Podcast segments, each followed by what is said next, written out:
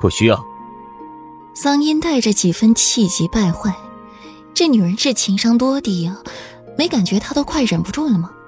还用那种语气和自己说话，引诱自己，是觉得自己身体太好了吗？夫君，你是在生为妻的气吗？固然想不到还有什么能让裴玉如此，唯一的解释就是裴玉从宫中回来，自己对裴玉说的那些话，字字句句的刺激他，骂他。顾然无脸，如果他是男人，绝对会毫不留情的掐死身下的女人。裴玉还让自己活到现在，顾然想想都后怕。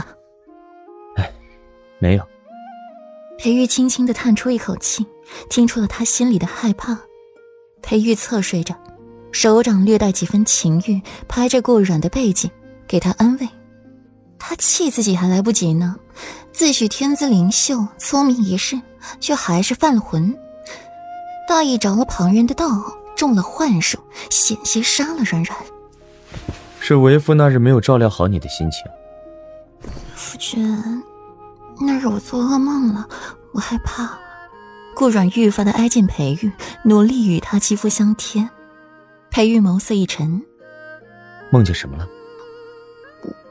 我梦见夫君不要我了。顾软声音恰到好处的带一丝哽咽，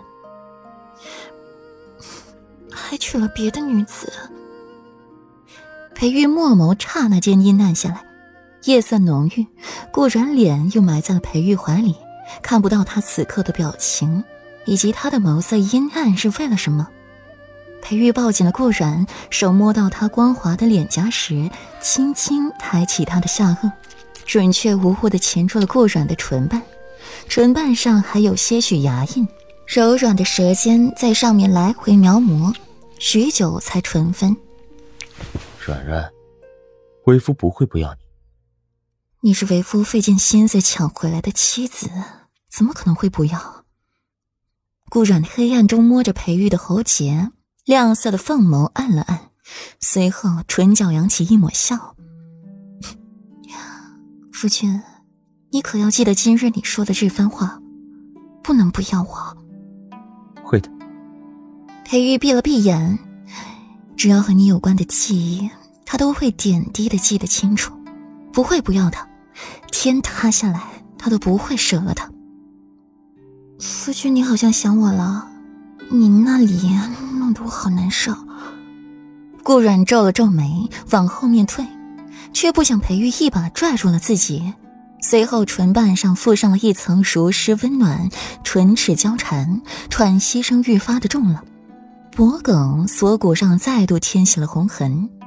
在裴玉撩起顾软唇白。准备更进一步时，脑海里闪现出药老的话：“半年之内不可行房事。”一腔热血被泼了一盆凉水，从头到尾透心凉。裴玉松开他，又在他的唇上索吻一阵，恶狠狠道：“软软，你这是要弄死你夫君啊！”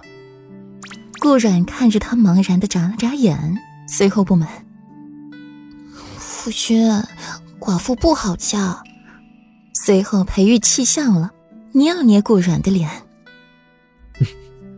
这会儿知道寡妇不好嫁了。那之前说等为夫死了好改嫁的人是谁了？裴玉见他不说话，便又在他的唇上亲了一下，带着一身火气离去。顾软一脸若有所思，莫不是在我身上没得到缓解，出去找许晨曦泄火去了？